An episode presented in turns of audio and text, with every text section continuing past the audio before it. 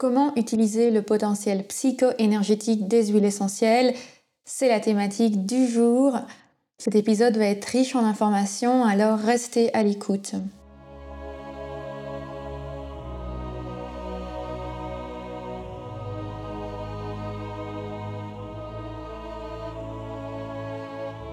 Bienvenue sur le podcast Métasensoriel, un espace qui allie science et spiritualité, conscience et subconscience visible et invisible, afin de vous emmener à la conquête d'une vie pleine de sens. Ensemble, nous explorons toutes les dualités de l'univers qui nous poussent vers une meilleure connaissance de nous-mêmes, des autres et de notre environnement.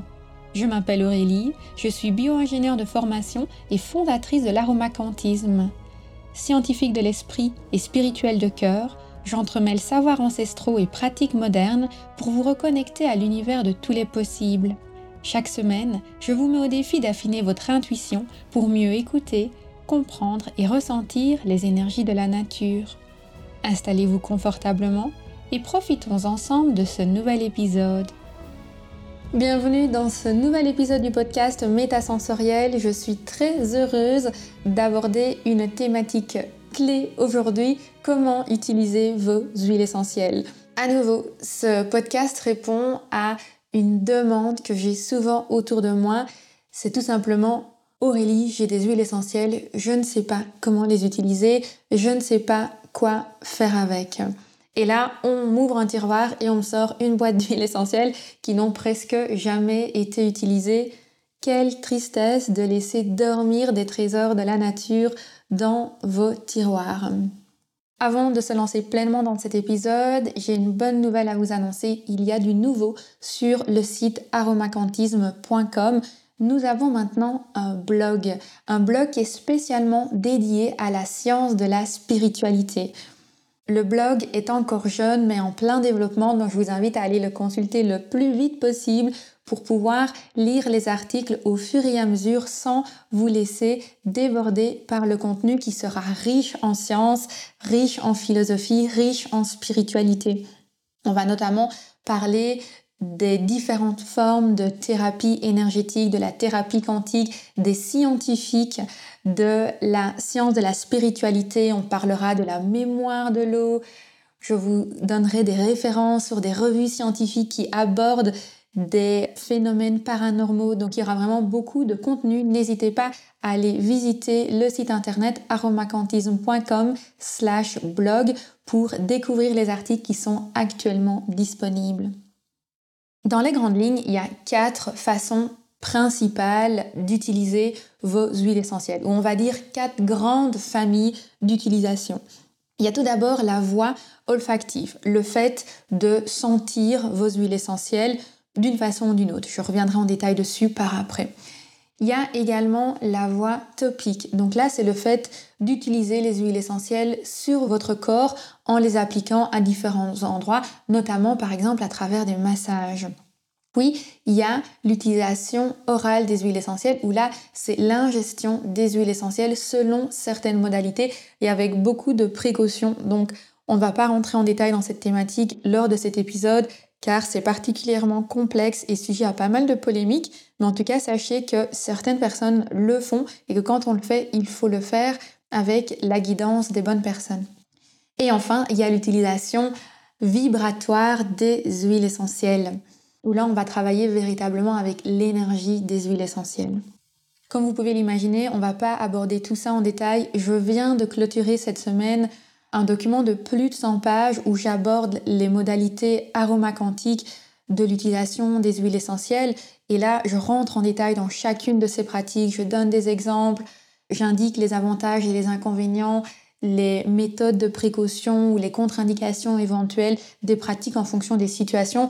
Donc c'est vraiment un sujet très vaste, mais globalement, je vais vous partager ce que je dis à une personne qui a des huiles essentielles qui dorment dans son terroir. La première chose qu'on peut faire avec ces huiles essentielles, et celle qui est la plus connue, c'est sans doute le fait de les diffuser.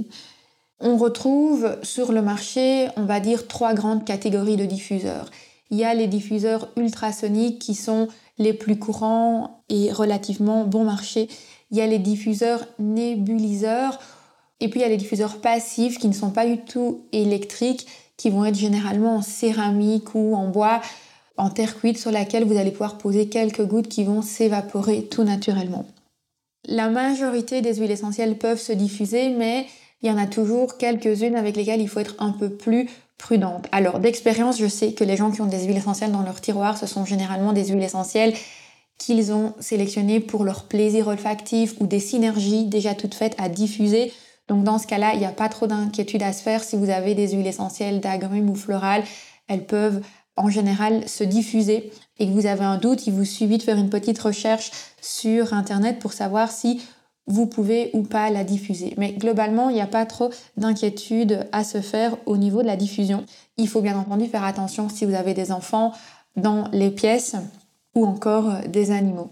Et c'est souvent là que le problème se pose, c'est qu'il y a pas mal de personnes qui ont peur d'utiliser les huiles essentielles parce qu'elles ont des enfants, qui ne veulent pas les utiliser pour diverses raisons que je comprends et que je respecte tout à fait, mais qui ont envie d'avoir les huiles essentielles pour elles parce qu'elles savent que ça leur fait beaucoup de bien, notamment quand elles travaillent, quand elles sont dans un état de stress, quand elles veulent faire une séance de sport ou de méditation, et elles ont envie de pouvoir utiliser leurs huiles essentielles sans pour autant les diffuser dans leur pièce parce que ça peut aussi peut-être gêner leurs compagnons qui n'aiment pas autant qu'elles les huiles essentielles ou qui n'aiment pas les mêmes odeurs.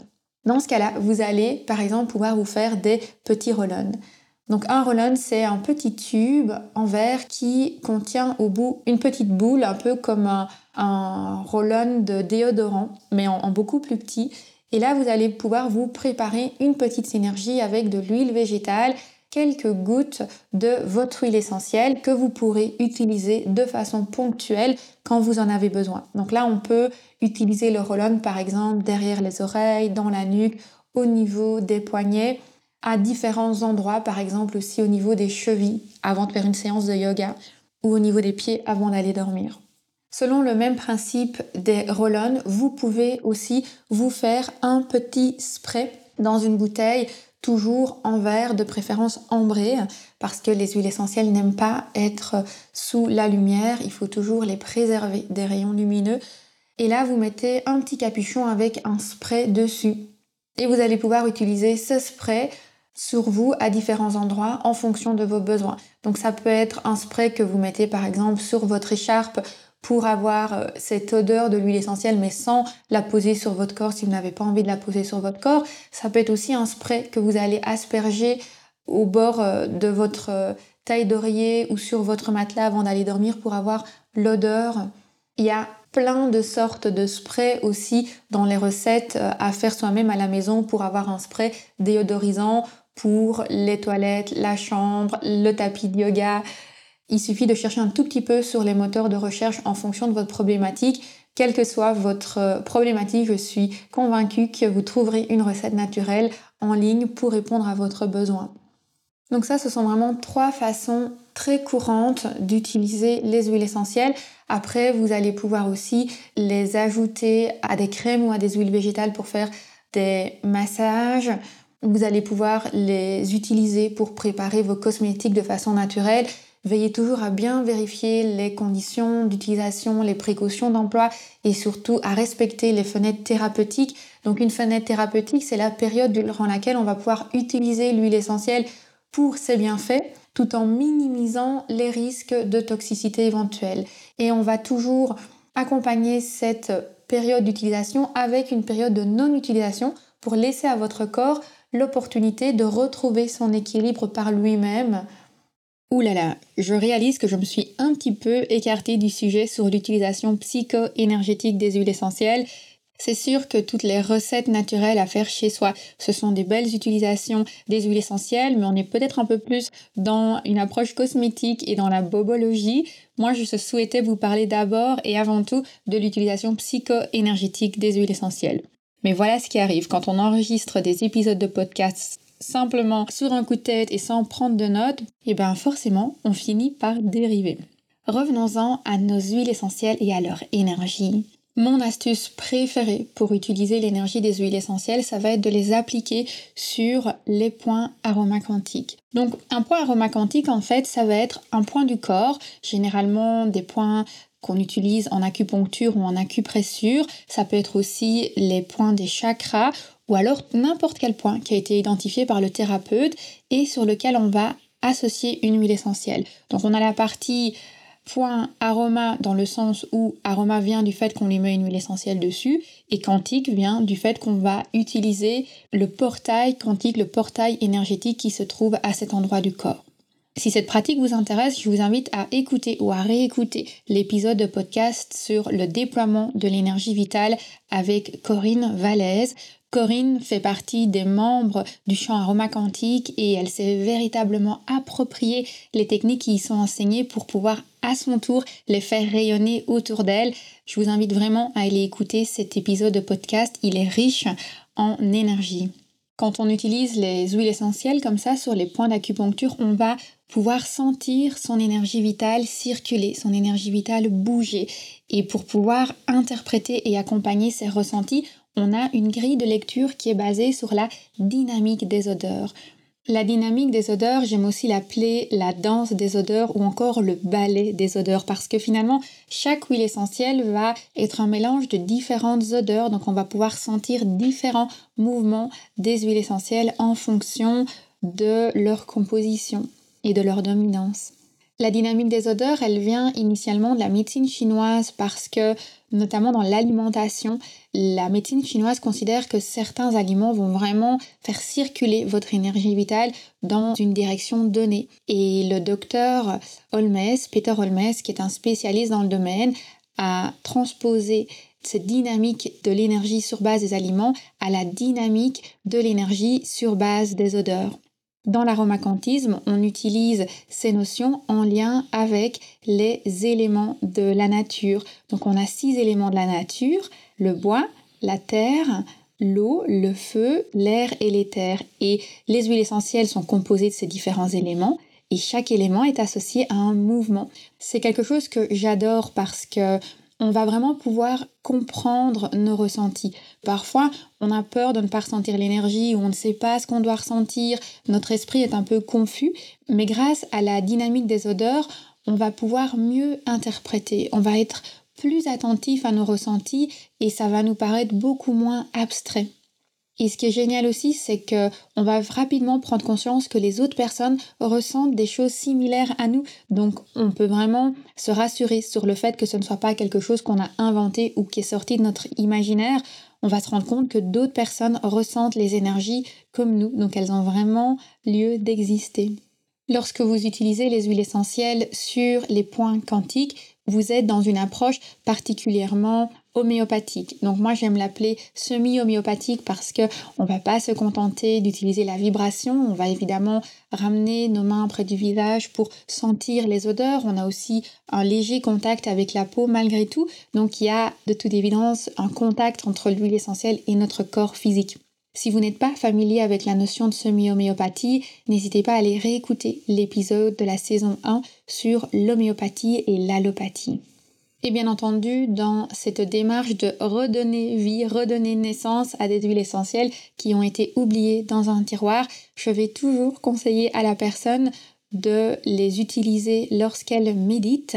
Elles vont pouvoir accompagner leur respiration, elles vont pouvoir calmer leur esprit et créer une ambiance relativement calme. À ce propos, je vous invite évidemment à télécharger mon petit programme de 6 méditations pour apprendre à méditer. J'y mentionne quelques huiles essentielles que vous pouvez utiliser éventuellement. Et bien sûr, toujours dans cette démarche d'utilisation psycho-énergétique des huiles essentielles, je propose aussi un guide de 10 synergies. Et là, je donne un peu des explications sur une propriété de l'huile essentielle que je souhaitais mettre en avant dans la synergie et ça vous donne un petit aperçu de leurs bienfaits sur le plan émotionnel, énergétique, mental, selon les cas. Donc n'hésitez pas aussi à télécharger ce guide puisqu'il va vous permettre de vous initier dans cette approche psycho-énergétique des huiles essentielles. Dans le guide, j'apporte 30 huiles essentielles, donc il y en aura probablement au moins quelques-unes d'entre elles que vous avez dans vos tiroirs. Et pour terminer, on va mettre en action nos propos en redonnant vie à une de vos huiles essentielles. Donc je vous invite à vous tourner vers votre tiroir et à sortir une de vos huiles essentielles, éventuellement de façon instinctive ou une qui vous attire. Dans mon cas, ce sera la cardamone. Bon, je vous rassure, je ne suis pas du genre à l'oublier dans mes tiroirs parce que je l'affectionne particulièrement. Prenez avec vous un tout petit peu d'huile végétale pour pouvoir diluer. Donc on va être en sécurité comme je ne sais pas quelle huile essentielle vous avez. Je vous propose de faire une dilution aux alentours de 10%.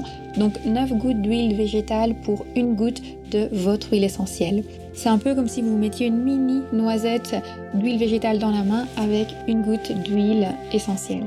Une fois que vous avez rassemblé tout votre matériel, je vous invite à vous poser calmement assis, le dos bien droit.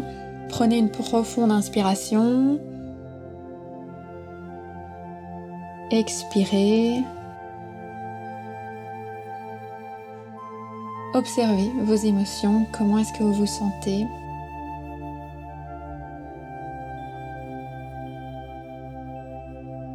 Et maintenant, vous pouvez poser une goutte de votre mélange au niveau de vos poignets, vraiment au milieu de vos poignets sur le poignet gauche, sur le poignet droit, et puis vous ramenez vos poignets un contre l'autre, comme si vous vouliez poser vos mains une contre l'autre, mais là vous laissez seulement vos poignets se toucher et vous mettez votre poignet plus ou moins au niveau de votre visage pour être plus ou moins à hauteur de votre nez. Et vous allez pouvoir respirer calmement et tranquillement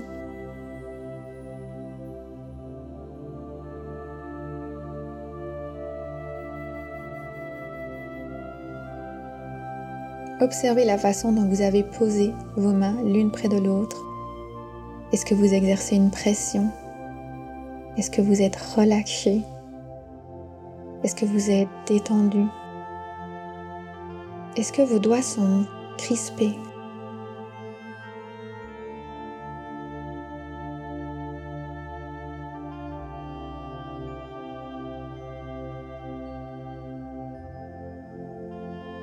Cet endroit du poignet où on a placé l'huile essentielle, c'est un point du méridien appelé le méridien du péricarde. Le point CV7. Le péricarde, c'est un organe qui est là pour protéger le cœur. Quand on utilise la cardamone à cet endroit, on va pouvoir enlever l'excès d'énergie, l'excès de chaleur qu'il peut y avoir au niveau du cœur. Donc c'est idéal par exemple si vous êtes en colère, en colère par rapport à quelqu'un que vous aimez particulièrement et donc cette colère elle va fortement se manifester au niveau de l'énergie de votre cœur.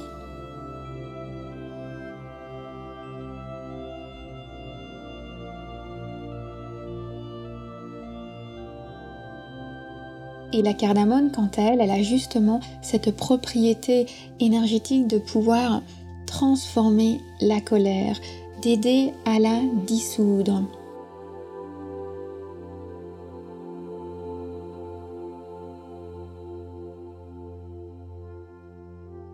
Sans oublier, bien sûr, que la cardamone, c'est une capsule verte. Et si vous vous souvenez de l'épisode précédent sur les chakras, la couleur verte est associée au chakra du cœur. Observez à nouveau vos émotions. Comment vous sentez-vous par rapport à vos ressentis en début de l'épisode?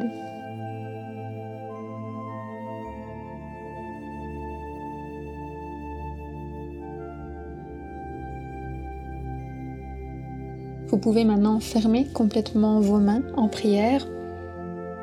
Rapprochez vos mains encore plus près de votre nez pour pouvoir sentir pleinement l'odeur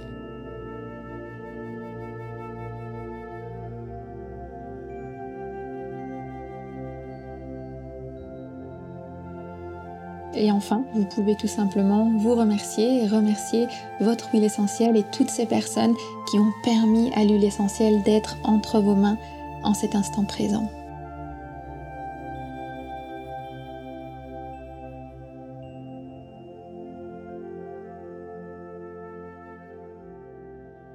Saviez-vous que la cardamone peut transformer la colère en émotion positive? Si les propriétés psycho-énergétiques des huiles essentielles vous intéressent, n'hésitez pas à vous inscrire à la chronique Parole d'huile essentielle. Chaque semaine, je donne la parole à une huile essentielle différente. Je vous dévoile certaines de ses propriétés psycho-énergétiques. Vous pouvez vous inscrire à la chronique gratuitement et même m'envoyer un petit mail en me demandant de vous parler d'une huile essentielle bien précise. J'adapte le contenu en fonction de vos demandes. N'hésitez pas à prendre quelques secondes pour évaluer le podcast, pour lui laisser une petite note et un petit message. C'est toujours apprécié.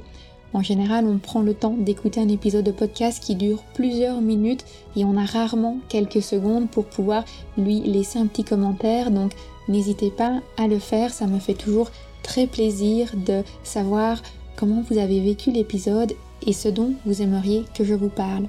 Si vous avez dans votre entourage des personnes qui aiment l'utilisation psycho-énergétique des huiles essentielles, n'hésitez pas à leur transférer cet épisode pour qu'ils puissent eux aussi découvrir l'aromacantisme. Je vous dis à mercredi prochain pour un autre épisode du podcast Métasensoriel.